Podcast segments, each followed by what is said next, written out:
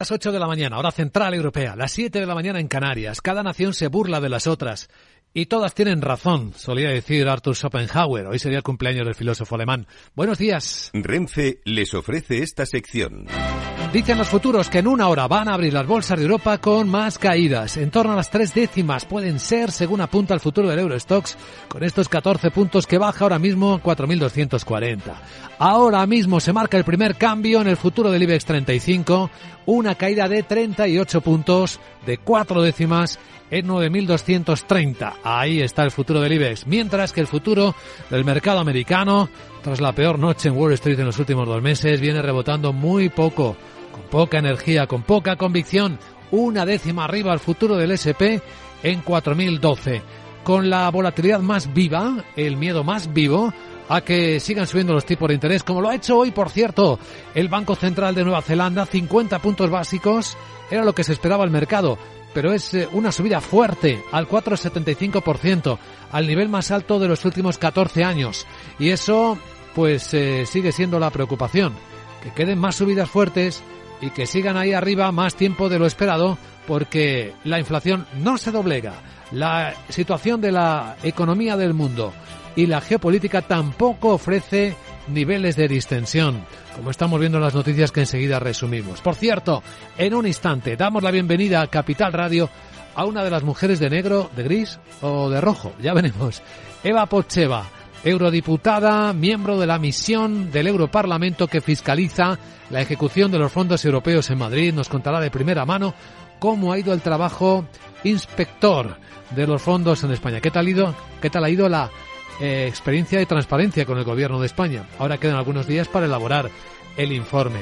Y tras la entrevista con Eva Pocheva, la gran tertulia de la economía, con Celia Ferrero, con Juan Carlos Lozano y con José Ignacio Gutiérrez, hasta el momento en el que abra la bolsa, que ya vemos que viene a la baja, pero no solo la bolsa, también suavemente el euro con un dólar que sigue bastante fuerte. En las pantallas de XTV a 1,0660 dólares está el euro. El petróleo sin muchos cambios, tampoco la onza de oro. Capital, la bolsa y la vida, con Luis Vicente Muñoz. Renfe les ha ofrecido esta sección. Mario, que eso de que no te da tiempo a pillar el tren. No te preocupes, que lo he mirado y hay un tren cada hora. Así que nada, salsero, duchita fría, cafetito para la resaca y ya te estás viniendo que está tu ahijado y toda su clase esperándote. Niños, saluda al Tito. ¡Tito! En Renfe tenemos la mayor frecuencia de trenes de este país. Nadie te da más. No todos los trenes son como Renfe. Renfe, tu tren. Las noticias capitales. Y el Fondo Monetario Internacional, que ha prometido continuar apoyando financieramente a Ucrania. Miguel San Martín, buenos días. En una visita sorpresa de su directora gerente de Cristalina Georgieva, que ha visitado Kiev y ha elogiado la gestión de la economía del país con un sistema bancario totalmente operativo a pesar de la guerra. Dice que las instituciones económicas funcionan, cobran los impuestos, pagan salarios y pensiones y ha anunciado que va a seguir esa financiación de urgencia del FMI que ya se ha involucrado intensamente con las autoridades ucranianas a, un, a través de un programa de participación participación conjunta. Allí se ha entrevistado con el presidente del país, con el ministro de Finanzas y con el gobernador del Banco Central. Intento de frenar la escalada. Joe Biden, el presidente de Estados Unidos, dice, contesta a Putin, que Occidente no quiere destruir a Rusia. Eso es lo que había acusado el presidente ruso en su discurso del Estado de la Nación y también que Occidente es el que había iniciado la guerra, además de anunciar que su país suspendía la participación en el nuevo tratado START con Estados Unidos que limita el uso de armas nucleares. El portavoz del secretario general de la ONU, Stefan Dujarric, solicita a Rusia que reconsidere esa medida. Un mundo sin control de armas nucleares es mucho más peligroso, inestable, con consecuencias potencialmente catastróficas. No deben escatimarse esfuerzos para evitar este resultado, incluso mediante una vuelta inmediata al diálogo. Por su parte, Moscú, el máximo responsable de asuntos exteriores del Partido Comunista Chino, Wang Yi, ha asegurado que las relaciones con Rusia son sólidas como una roca y que superarán cualquier prueba de la actual situación internacional variable. La presión a Rusia podría aumentar más si, como la vicepresidenta tercera del Gobierno de España, Teresa Rivera, sugiere, se eh, prohíben las importaciones de gas natural licuado ruso, que de momento pues siguen llegando a todos los países, incluida España. Ha explicado que la relación comercial con Rusia en el ámbito energético está quebrada durante muchísimos años. También que durante los últimos diez meses los Estados miembros han sido capaces de reducir drásticamente la dependencia de los combustibles rusos gracias a la diversificación en el suministro, pero ha explicado el por qué sigue llegando todavía gas natural ruso a Europa a través de barco. Hay que hacer un seguimiento de qué representa eh, el volumen mundial que se consume y qué puede representar un renacer importante de la economía china. Hoy por hoy probablemente pues eh, tiene dificultades para, para estar presente en distintas partes del territorio. En Europa todavía no se han adoptado sanciones que permitan prohibir descargar barcos eh, con gas natural licuado procedente de Rusia en nuestro territorio. Y una advertencia de la Comisión Europea. ¿Puede España sufrir sanciones máximas si no culmina adecuadamente la reforma de las pensiones. Aunque el Gobierno insiste en defender la rápida ejecución del plan ante la delegación de europarlamentarios. La Comisión publicaba un documento que detalla la metodología que va a utilizar para aprobar pagos parciales a los Estados cuando considere que alguno de los compromisos eh, que esperan ese desembolso no han sido satisfechos. La cifra se reduciría por cada incumplimiento. Se calcula dividiendo el total de los fondos asignados al país entre el total de objetivos. El ministro de Seguridad Social, José Luis Escriba, se reunía por la tarde con los miembros del Comité de Control Presupuestario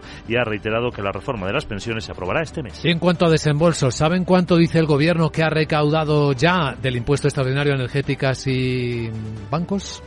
Pues eh, casi 1.460 millones, 817 del sector energético y 637 del bancario. La recaudación, unos 2.900 millones en línea con lo previsto por el Gobierno. Dice la ministra Montero que a su juicio no es confiscatorio, sino proporcionado y ha explicado a qué se destina ese dinero. Echemos un vistazo a la agenda del miércoles. Arabot, muy buenos días.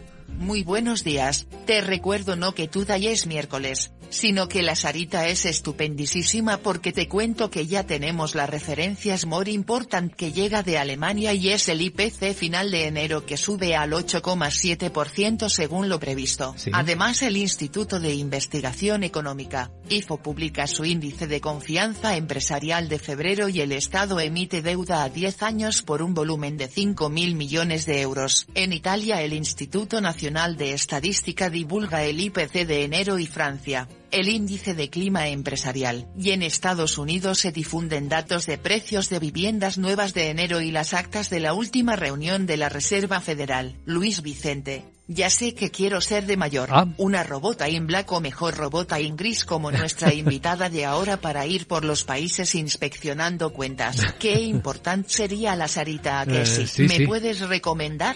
Y de paso le preguntas si los países realmente pagan esas multas. ¿Ande va ese dinerito? Uy. Uh, cuestiones claves para la economía mundial. Pues nada, me voy ya por el bote de pintura y luego a Bruselas. Chao. Chao, querida Sara. Planteas bien la pregunta. Una cosa es lo que se anuncia y luego otra lo que sucede.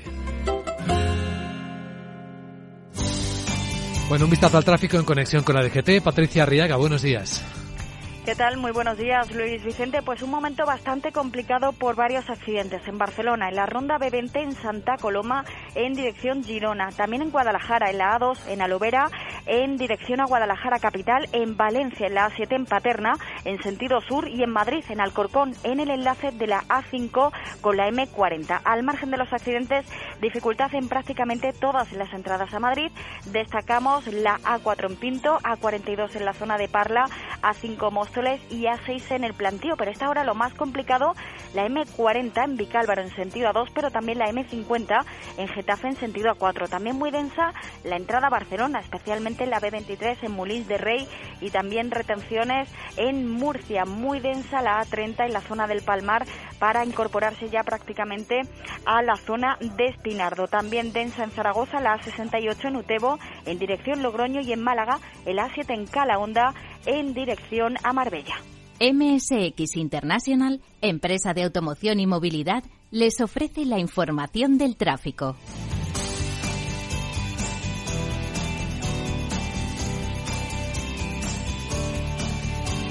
Capital, la Bolsa y la Vida, el programa de radio que despierta la economía, con Luis Vicente Muñoz.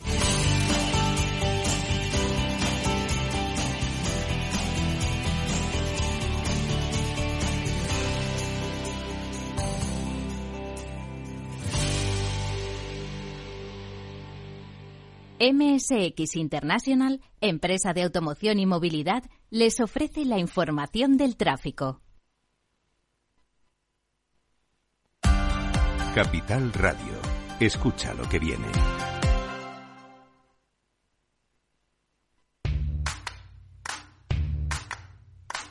¿Te habían pagado alguna vez por aprender? Bueno, quizás tus padres te hacían algún regalito al finalizar el curso. Pero, ¿te habían pagado alguna vez 200 euros por aprender de trading? El broker IG lo está haciendo. IG está dando bono de 200 euros para operar en Turbo 24. ¿Cómo conseguirlo? Abrir cuenta real, hacer el curso de tres vídeos tutoriales y aprobar el test final. Más información en IG.com. El trading de Turbo Warrants, productos cotizados, está asociado a un riesgo elevado.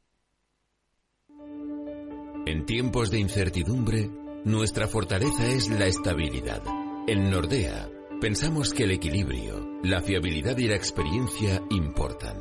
Nuestra estrategia Stable Return muestra un sólido comportamiento en el largo plazo para sus inversiones. Invierta en estabilidad. Invierta en tranquilidad. Descubra más en nordea.es.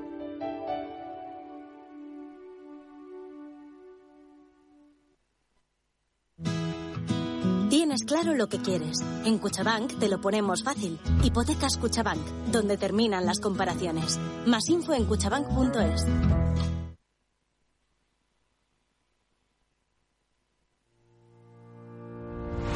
Los miércoles a la una de la tarde en Capital Radio, Gestión del Talento. El escaparate de la formación para el empleo. Expertos formadores, agentes sociales y representantes de la Administración se dan cita en este espacio para impulsar el valor de la formación y el talento. Un espacio de Fundae, la Fundación Estatal de Formación para el Empleo, dirigido por José Joaquín Flechoso.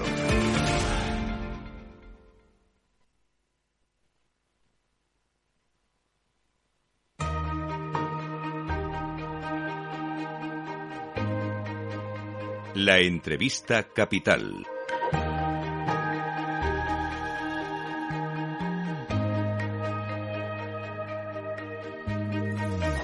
Luis Vicente Muñoz.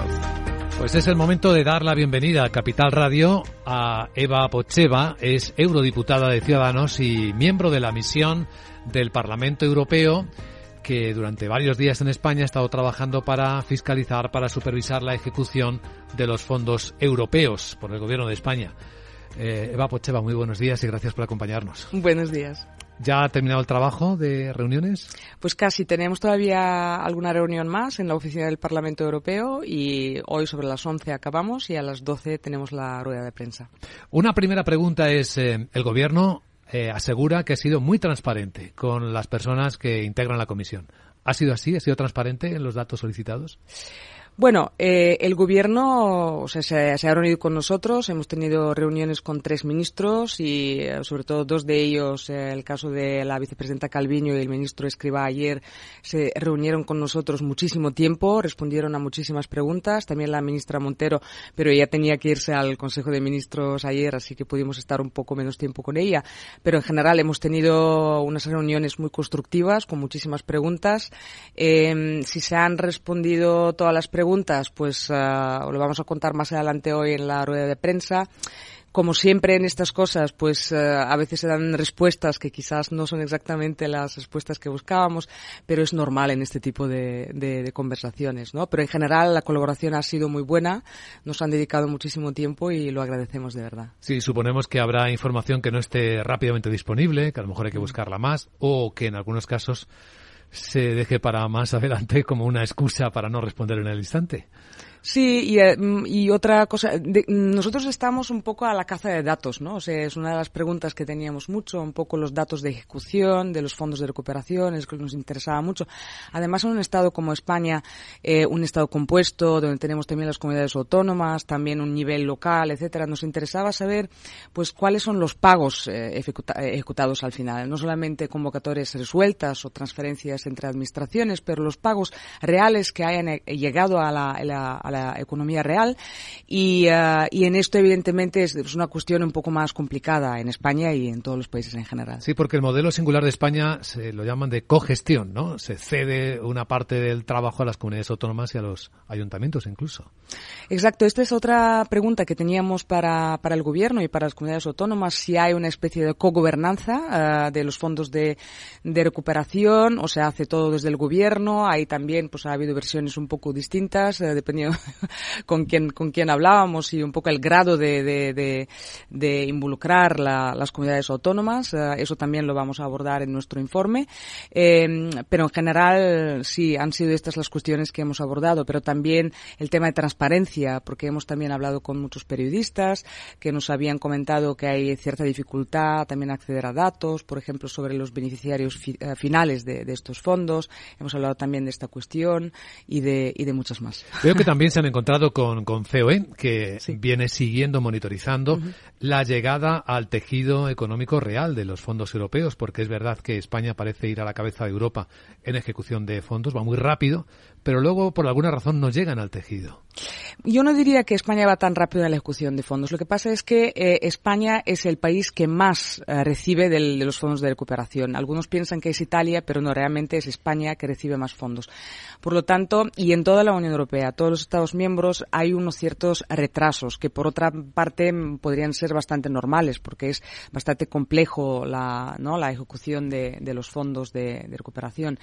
Uh, por eso hemos indagado también sobre esta cuestión, si hay retrasos, y para esto los informes de la COE, pero también de otros organismos como AIREF, uh, eh, también de ESADE, por ejemplo, uh, FEDEA, pues han sido muy interesantes para poder contrastar informaciones. Una pregunta sobre la misión del Parlamento, porque ya sabe que en el argot periodístico enseguida se les ha llamado a ustedes mujeres, hombres de negro, de gris. Por esto voy no es, de rojo. Por eso va usted de rojo hoy, ¿no? No sé cómo interpretarlo, lo del color. efectos prácticos, ¿cuál es la competencia, eh, el efecto del informe que ustedes concluyan dentro de unos días? Bueno, eh, pues muchas gracias por la pregunta, porque efectivamente es una cuestión que um, a veces la gente cuando les hablan, les hablan de nuestra misión, pues piensan, de hecho, algunos incluso cuando nos, encontramos pensaban que somos de la Comisión Europea, que somos burócratas. No, somos políticos, somos diputados.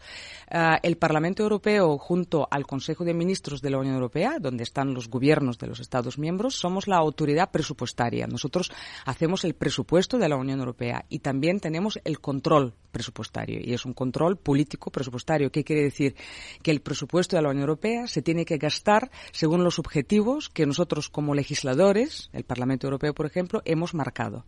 Y por eso hacemos esta misión para ver si los fondos europeos o los fondos que son de los contribuyentes de toda la Unión Europea se están gastando según los objetivos que nosotros cuando escribimos la legislación sobre los fondos de recuperación, marcamos. Por eso no somos hombres de negro en este sentido, no somos uh, burócratas, somos políticos y es un control presupuestario totalmente normal, como también lo tiene que hacer aquí el Congreso de los Diputados, por ejemplo. ¿Y qué comunicación hay por curiosidad, por ejemplo, con la Fiscalía Europea, que también está pidiendo información en paralelo? Hay una petición del mes de octubre que todavía no parece ser atendida por el Gobierno de España, o incluso con la propia Comisión, que ayer mandaba una alerta a España en particular, recordando que los, las próximas entregas de fondos, los 10.000 millones siguientes, van condicionadas a la aplicación completa de algunas reformas como la del sistema de pensiones.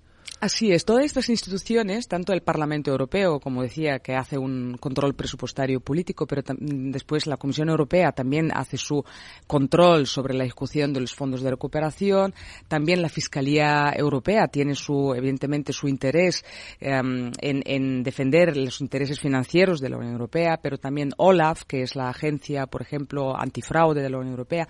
Hay varias agencias y actores en todo esto que básicamente se ocupan um, para que estos fondos de recuperación, que, que, es una cantidad enorme histórica para la Unión Europea y sus Estados miembros, pues se ejecuten de una manera eficaz y sin cometer ningún tipo de fraude, etcétera. Por esto eh, es muy importante que todas las autoridades nacionales cooperen con todas estas instituciones para también dar credibilidad, de la ejecución para la ejecución de, estos fondos de recuperación. Para la misión eh, del Parlamento Europeo, España es la primera experiencia, significa que también se está aprendiendo un poco a hacer este trabajo que hasta ahora no había existido en Europa. Sí, es, es una experiencia, um, pero el control presupuestario que nosotros eh, hacemos desde el Parlamento Europeo lo, lo, lo, vamos haciendo desde hace décadas, porque, porque tenemos los fondos de eh, estructurales, los fondos de cohesión, FEDER, um, ahí España pues también recibe muchos fondos y ahí el Parlamento Europeo también hace esta labor de control presupuestario y ha habido misiones a todos los Estados miembros en, en décadas y años uh, anteriores. Así que en este sentido no es nada, nada especial esta misión, es algo normal y se tendría que percibir como algo totalmente normal, que tenemos que ver evidentemente qué es lo que pasa con, con el dinero de los contribuyentes europeos. Lo es, y es muy importante el tiempo y los plazos, porque se confía una parte de la recuperación de la economía a que el dinero llegue a la sociedad. ¿En eso también observan si se podría haber ido más rápido o no tanto como, como se teme? Hombre, yo creo que siempre, siempre se puede mejorar, ¿no? Y es importante que, que el dinero, y eso es una de las principales preocupaciones que tenemos, eh, si el dinero realmente está llegando a la economía real y si está llegando rápidamente a la economía real. Y como decía, es justo lo que queremos ver, dónde están las, uh, eh, los cuellos de, de, botella, dónde hay problemas, uh, si hay problemas en las comunidades autónomas, en la administración del, del, del gobierno eh, central, etcétera. Estas son justo las cosas que, tenemos que ver y lo que nos preocupa exactamente es esto, porque estamos hablando con empresarios, con, con personas que nos dicen que el dinero no está llegando realmente a la economía real y por eso también es importante la transparencia de los datos, porque toda esta confusión, está llegando el dinero, no está llegando el dinero, pues se acabaría con esta confusión si tuviéramos datos uh, totalmente creíbles. ¿no? Pues esperando con muchísimo interés el informe que elabore la comisión de la que usted forma parte. Eva Pocheva, eurodiputada de Renew Europe, también recordamos. Muchísimas gracias por contarlo en Capital Radio. Muchas gracias.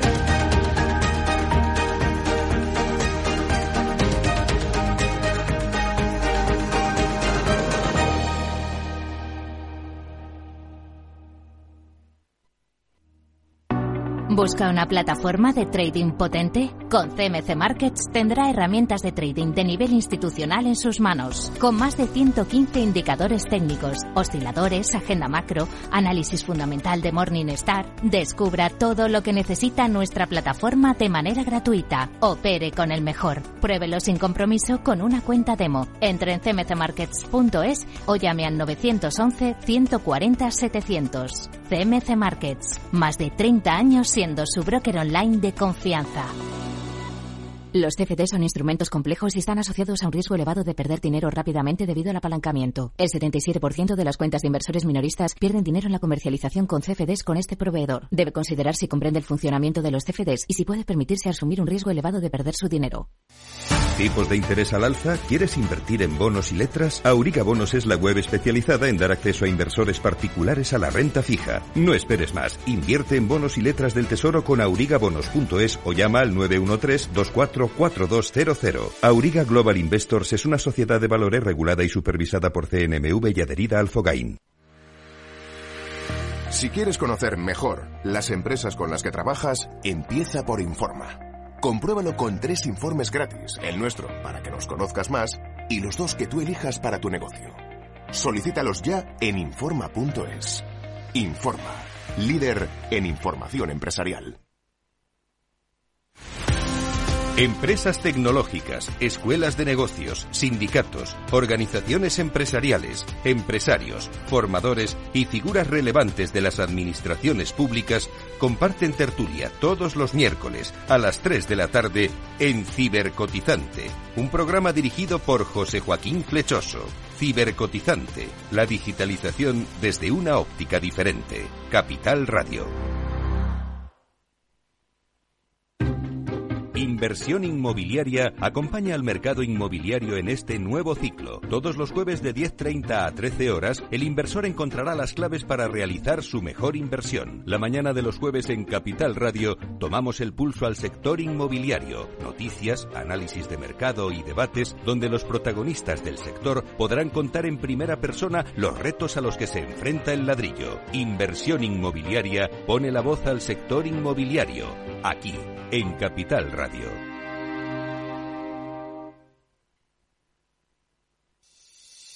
¿Te atreves a coger las riendas de tus inversiones? Caser Asesores Financieros te ofrece la oportunidad de unirte a un grupo de profesionales independientes. Tendrás a tu alcance todas las herramientas necesarias para disfrutar de un asesoramiento diferencial, con el respaldo de una de las aseguradoras líderes en el mercado. Caser Asesores Financieros, seguros de tu inversión. Contacta con nosotros en info arroba caserasesoresfinancieros.es o en el 91 762 3442.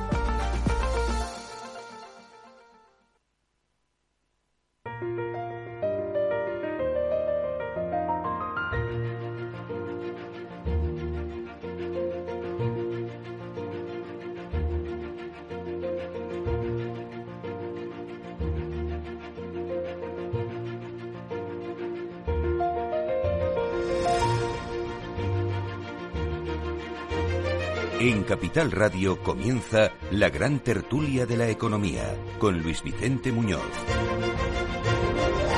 Y aquí hoy en la gran tertulia de la economía nos acompaña José Ignacio Gutiérrez, que preside la Federación de Servicios Financieros, la Confederación de Cuadros y Profesionales. ¿Cómo estás, José Ignacio? Buenos días. Buenos días. Estar estamos. Estamos, ¿verdad? hasta, hasta, ahí podemos hablar. Que tienes mucha experiencia europea, habrás escuchado con mucha atención a nuestra invitada que ha, resistido a llamarse mujer de negro o de gris, ha dicho que mejor de rojo. es una comisión parlamentaria. ¿eh? Una comisión Hay que matizar. Los que somos del sector financiero sabemos muy bien. De control ¿eh? presupuestario. Exactamente. Sabemos muy bien lo que es eh, una comisión de supervisión ¿eh? de, la Unión Europea o en nuestro caso del Banco Central Europeo. ¿no? Cierto es. Juan Carlos Lozano, periodista especializado en información económica del Grupo Prensa Ibérica. ¿Cómo estás, querido Juan Carlos? Muy buenos días, pues muy bien. Eh, la verdad es que esto es interesante, ¿no? porque aunque es verdad que es una comisión informativa y que además ella misma insistía en que es una comisión política, ¿no? que son son miembros del Parlamento Europeo, pero mm, yo creo que es eh, la primera vez desde el último año en el que algún observador externo puede hablar con el gobierno directamente y se supone que con con muchos elementos de juicio sobre el tema de los fondos europeos, ¿no? Que yo creo que ha dicho alguna cosa interesante que si luego que si queréis luego comentamos. No, comenta, comenta. A ver, a mí pues nada, al, ruedo. Eh, a mí lo que me ha, me ha interesado es que ella misma ha dicho que eh, España no es tanto el país que más rápido está ejecutando los fondos como el que más está recibiendo fondos, porque de hecho, efectivamente, hay que constatar que hay un problema de que esos fondos estén llegando realmente a las empresas, ¿no? Eh, hay un problema eh, por ejemplo, de falta de falta de técnicos cualificados para dar el para dar el visto bueno a, esos fondos. Hay un problema de que esos técnicos cualificados no se sienten suficientemente respaldados desde el punto de vista legal para dar el ok a determinadas partidas de esos fondos. Es decir, que temen encontrarse luego con un problema eh, legal o jurídico que les puede les puede les puede complicar bastante la vida, ¿no? O sea, es cierto que también hay que reconocerlo, que el gobierno ha hecho algunas cosas ahí bien, ¿no? El, la celeridad de los proyectos, el presentarlos, el tenerlos a punto para que Europa conceda el dinero, eh, pero eso, pero toda esa parte está ahí por ver. Y luego vamos a ver con las dudas que quedan, ¿no? De, de otras cosas, ¿no? Como eh, en los últimos días se está hablando mucho, el ministro Escribá ha hablado mucho eh, de que eh, la reforma de las pensiones es cuestión de días. La reforma de las pensiones es un asunto capital en estos, nunca mejor dicho, es un asunto capital en estos, en eh, para que nos den más dinero. Vamos fuera de plazo, ¿eh? Tenía que haberse presentado el año pasado y estamos a 22 de febrero y dice que faltan pocas cosas, pero vamos con retraso. Sí, pero no, decimos nunca qué pocas cosas faltan y, y, no damos una fecha concreta de cuándo va a estar.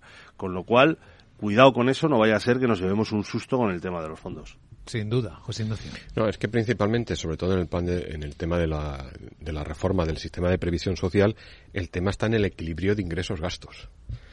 Y ese equilibrio solamente tiene una posibilidad, que es un poco lo que se acordó en el anterior gobierno y en el anterior pacto de Toledo, que es eh, contener las, eh, las eh, retribuciones, contener las prestaciones mediante un proceso de congelación no de reducción, sino de congelación, es decir, eh, tener un crecimiento mínimo de las prestaciones para ir equilibrando los ingresos. Eso se rompe con la llegada del Partido Socialista Obrero Español y no ha habido eh, una nueva propuesta de reequilibrio del sistema. Y eso es lo que la Unión Europea. La Unión Europea no nos está pidiendo eh, reducir las prestaciones. Sino lo que nos está pidiendo es un proceso de reequilibrio de gastos-ingresos. Pero claro, eso no tiene otra posibilidad, salvo una subida de las cotizaciones bestial, lineal, mm, impresionante. Tampoco lo descartemos, ¿eh? Bueno, que ahora mismo es el único camino que se está aplicando, hay que ser sincero. Pero es que no contenemos los gastos. Claro, claro. Porque eso tiene un altísimo coste político. Y sobre todo porque fue una de las grandes banderas que este gobierno alardeó cuando llegó, ¿eh? de eh, eliminar el sistema eh, que había aprobado el, el, Partido Popular anteriormente y claro, ahora tiene que encontrar ese acuerdo. Y tiene un problemón, es que ninguna reforma se la van a aprobar ahora mismo. No hay ningún socio en el Parlamento español que en este momento esté dispuesto a aprobar algo que tiene un coste social tan importante y sea tan fácilmente y demagógicamente manipulable. Entonces, claro, eh, han tenido cinco años. Mm, podían haberlo hecho antes, pero las circunstancias son las que son. Digamos, cuidado, decía, yo decía no descartemos lo de las subidas de las cotizaciones, eh, una subida bestial y lineal como, como, como, comentabas antes, pero es que yo no lo descartaría porque eh, eh, realmente ese sí sería el punto en el que los socios del actual gobierno estarían de acuerdo. Lo que sería imposible de pactar con ellos seguramente sería una bajada de gastos es compensar por algún lado, de alguna manera, una bajada de gastos. Bueno, un recorte, mm, nada, ni, ni lo comentamos. Pero, eh, pero el camino de los ingresos, bueno, lo estamos viendo con las tasas eh, que se supone que son finalistas. Yo no creo que sean finalistas de la banca y la energía, ¿no? Y, por ley no son finalistas en ningún momento pero sí han comentado ellos que eran tasas con un objetivo finalista, ¿no? Directamente para eso. Bueno, eh, entonces, eh, quitado eso, que a mí me da la sensación de que es un buscar ingresos donde sea para financiar los gastos, eh, ¿qué les queda por hacer? ¿Qué les queda además, como decías, políticamente para que lo puedan aprobar y además rápido, que insistía Luis Vicente, que vamos fuera de plazo con este tema de las pensiones, que no hay broma con esto? Eh, bueno, pues yo lo que creo que queda es lo que todos pensamos, una subida de las cotizaciones con la cual nos podemos llevar una sorpresa importante.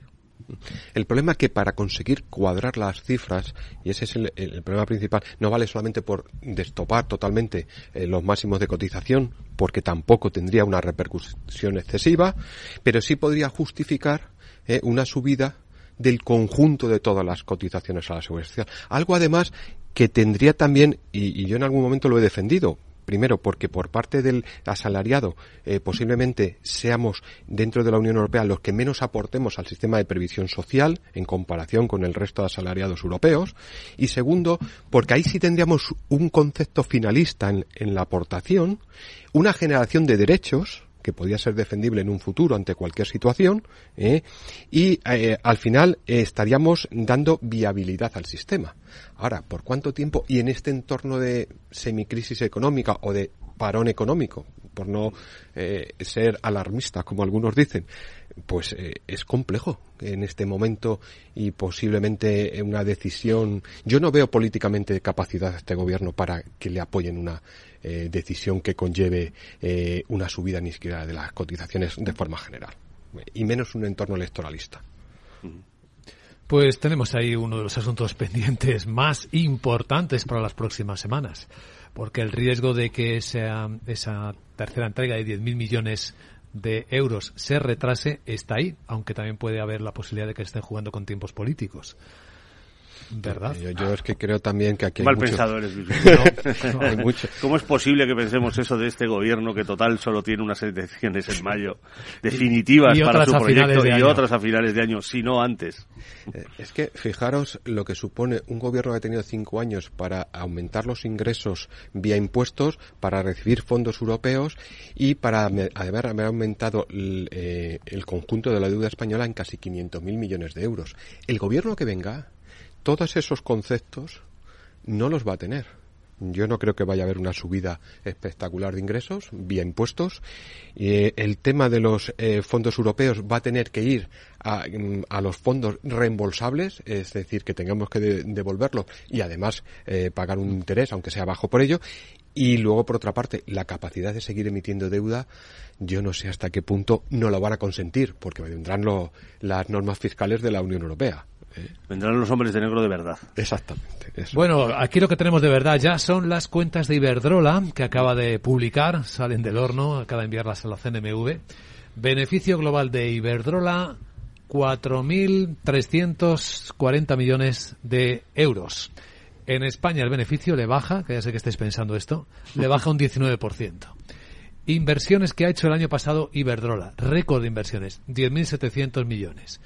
¿Cuánto ha pagado en impuestos Iberdrola? 7.500 millones. En su nota incluso dice que Iberdrola paga 20 millones de euros al día en impuestos.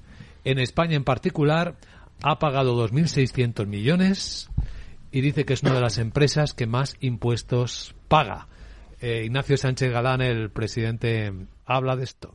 Nuestra contribución también a las arcas públicas. Eh, yo creo que pensar que hemos eh, destinado 7.500 millones, de los cuales más de 2.600 millones a España, transformándonos en uno de los tres mayores contribuyentes en España a las arcas públicas como consecuencia de los impuestos que pagamos, en el top 3 de los contribuyentes. Y por cierto, sabéis que está haciendo el gobierno ya cuentas, ¿no? Hay una preocupación en esto porque si el impuesto no fuera constitucional, si hubiese que devolver, es que es mucho dinero. ¿Sabéis, ¿sabéis cuánto dinero es lo que ha dicho la ministra eh, María Jesús Montero, la ministra de Hacienda, que ha recaudado de energéticas y de la banca? El primer pago en el gravamen energético ha sumado 817,4 millones en el caso de la banca, 637,1 millones. Esto anticipa una recaudación real anual de, de ambos impuestos superior a los 2.900 millones. Ese es el primer pago, claro, del que estaba dando cuenta. Son cifras pues, grandes, pues ¿eh? imaginaos, pues imaginaos si luego algún tribunal decide que esto hay que devolverlo, ¿no? El, lío que se le monta, el lío que se le monta al gobierno. Pero claro, si lo tenemos que mirar en lectura política, pues eh, lo que pensará el gobierno es, bueno, pues eso para el siguiente, ¿no? Para eso, el que venga, Eso para el que venga detrás, ¿no? Que es lo que realmente preocupa en estos casos yo creo que eh, no deja de ser curioso, no deja de ser curioso, no, no tiene, tiene ese punto curioso que es lógico, el hecho de que en las presentaciones de resultados ya se dé tanta importancia a lo que se pagan impuestos como al beneficio que obtiene la empresa o la parte del beneficio que dedica a retribuir al accionista la empresa o las inversiones que realiza. A los que les atacan a diario, A las empresas por tener beneficios. Estamos un gobierno que les ataca. Estamos en un momento tan tan difícil de, entender desde ese punto de vista, porque eh, hay ataques muy duros contra las empresas. Imaginaos que no ganasen ese dinero y no pagasen esos impuestos. Bueno, pues eh, ya lo mirarían por el lado de los ingresos, eso es, eh, desde el gobierno, eso no tiene ningún problema. De hecho, ya lo hacen en muchas ocasiones, ¿no? Para imponer las tasas. Eh, bueno, mm, vamos a ver, vamos a ver qué pasa. yo creo que hay que poner en valor la labor de las empresas. Efectivamente, una empresa lo que tiene que hacer es ganar dinero porque eso le permite crear riqueza, Crear riqueza le permite crear empleo y crear empleo permite pagar impuestos, tanto de la empresa como de los trabajadores que trabajan para ella, ¿no?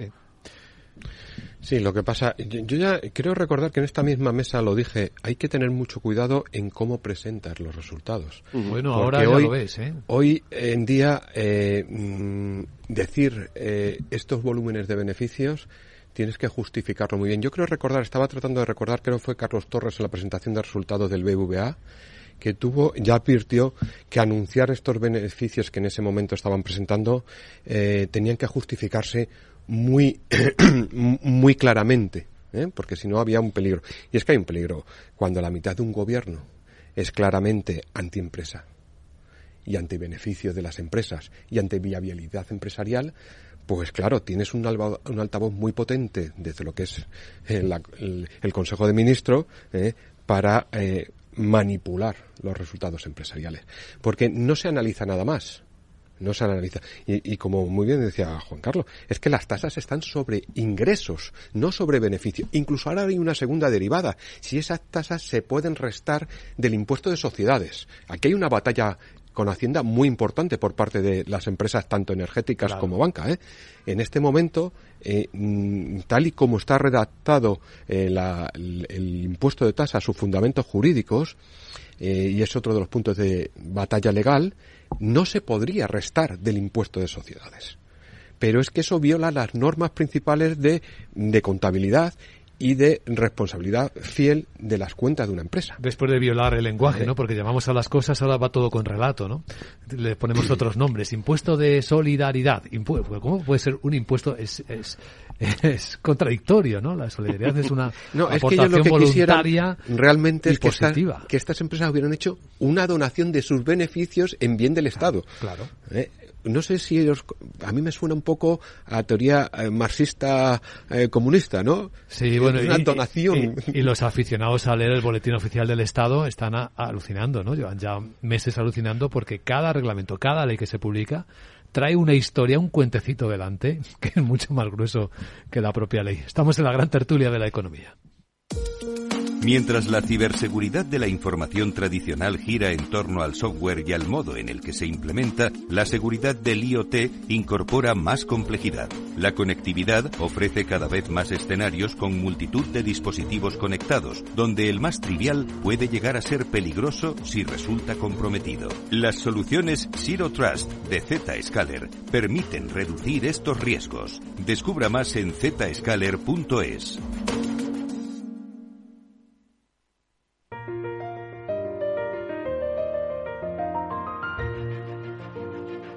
La gran tertulia de la economía, solo en Capital Radio. Aprovecho para adelantaros que las bolsas van a abrir en Europa dentro de 20 minutos, según estamos viendo en pantallas, con recortes, pero no parece que vayan a ser muy profundos. Dos décimas viene bajando el futuro del Eurostox y dos décimas el del IBEX, 22 puntos en 9.246.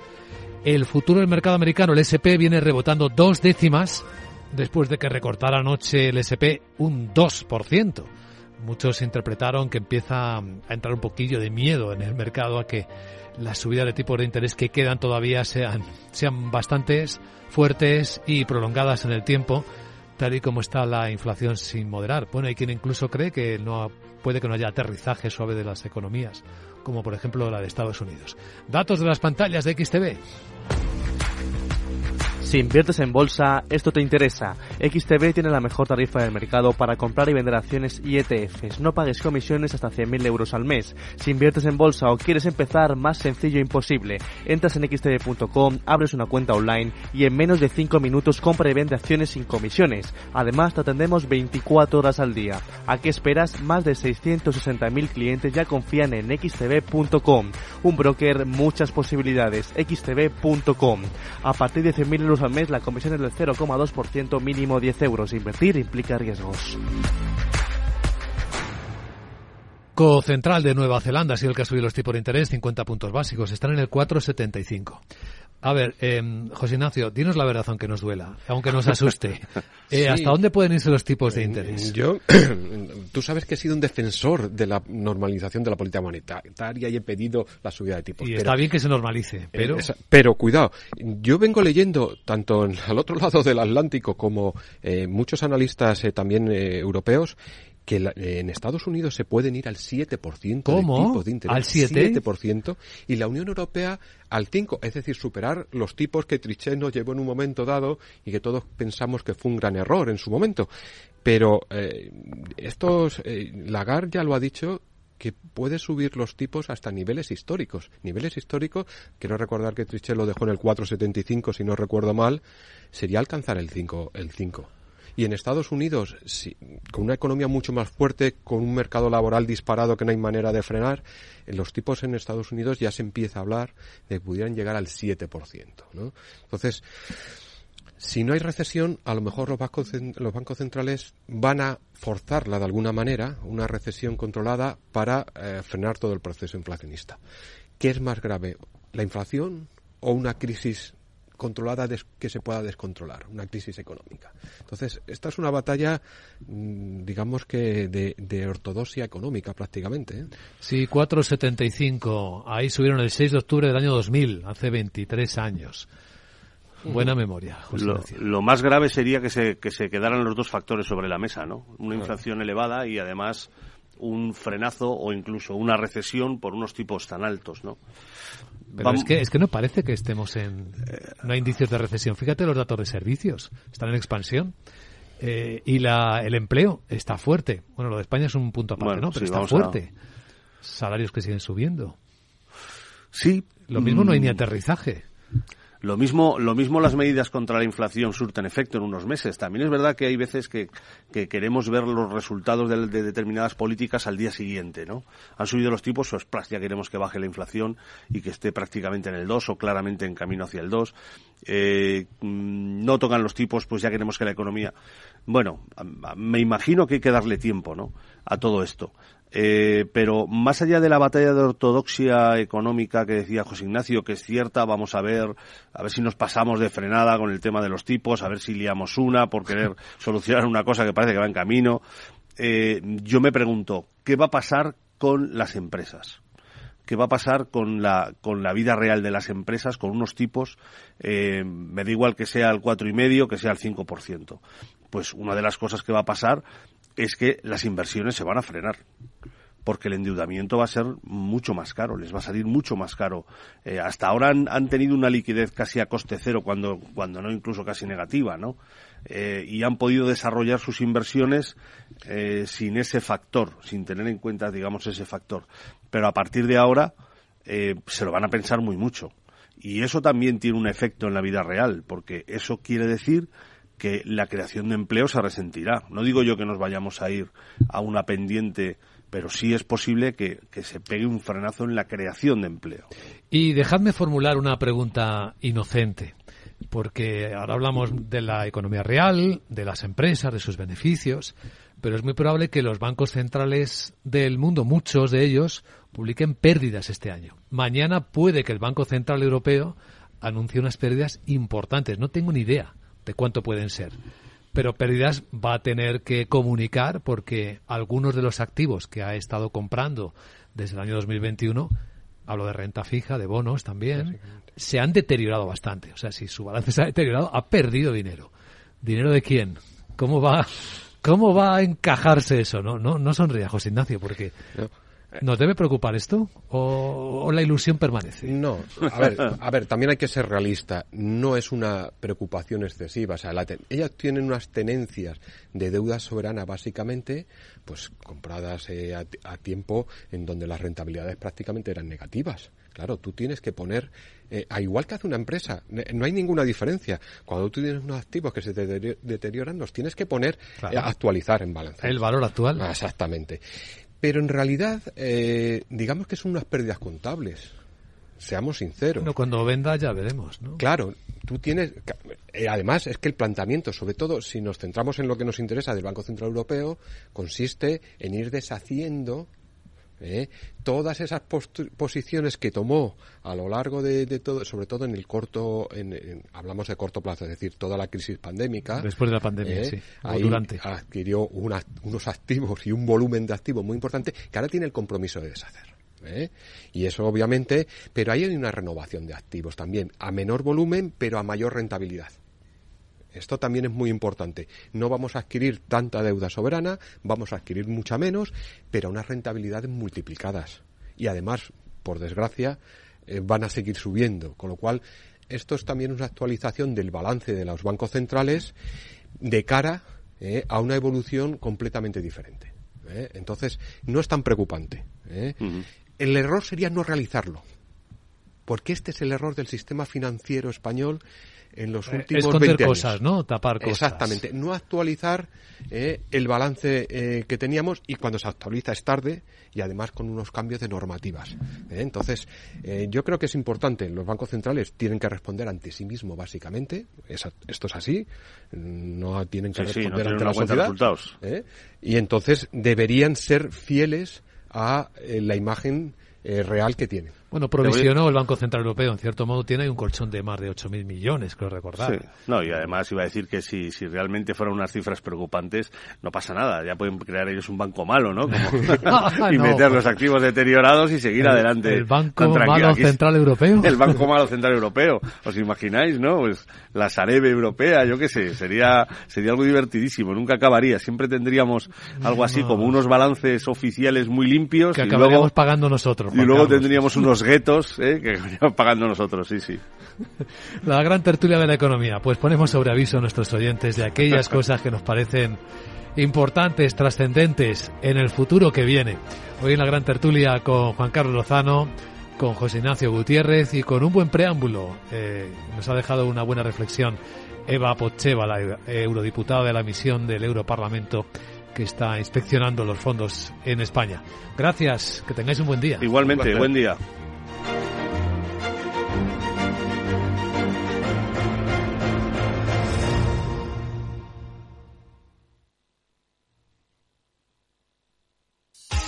DEPAM, 150 años de consistencia en gestión de fondos de inversión y mandatos. Optimiza tu cartera con nuestras especialidades en renta fija, renta variable e inmobiliario cotizado. Consulta depamfans.com y a tu asesor financiero. DEPAM, confianza y conocimiento. Tío, ya estoy en el tren. A ver si tengo suerte y llego tarde, ya sabes. 30 minutillos y me ahorro el billete. No creo que en media hora me pierda mucho allá en el pueblo. Como mucho al Paco contando por enésima vez cómo conoció a la Juani. Con el compromiso Renfe de puntualidad, si tu tren AVE se retrasa más de 15 minutos, te devolvemos el 50% y el 100% si se retrasa más de 30. Normal que alguno prefiera llegar tarde. Nadie te da más. No todos los trenes son como Renfe. Renfe, tu tren. ¡Vaya acción! ¿La has visto? ¿Qué acción? Una acción gratis. Ahora consigue una acción gratis por hacerte cliente de XTB y descubre cómo se siente un inversor en bolsa. Descarga la app de inversión de XTB, hazte cliente, haz tu primer depósito de cualquier importe y disfruta de tu acción gratis para empezar a invertir. Invertir implica riesgos. Términos y condiciones de la promoción en xtb.com.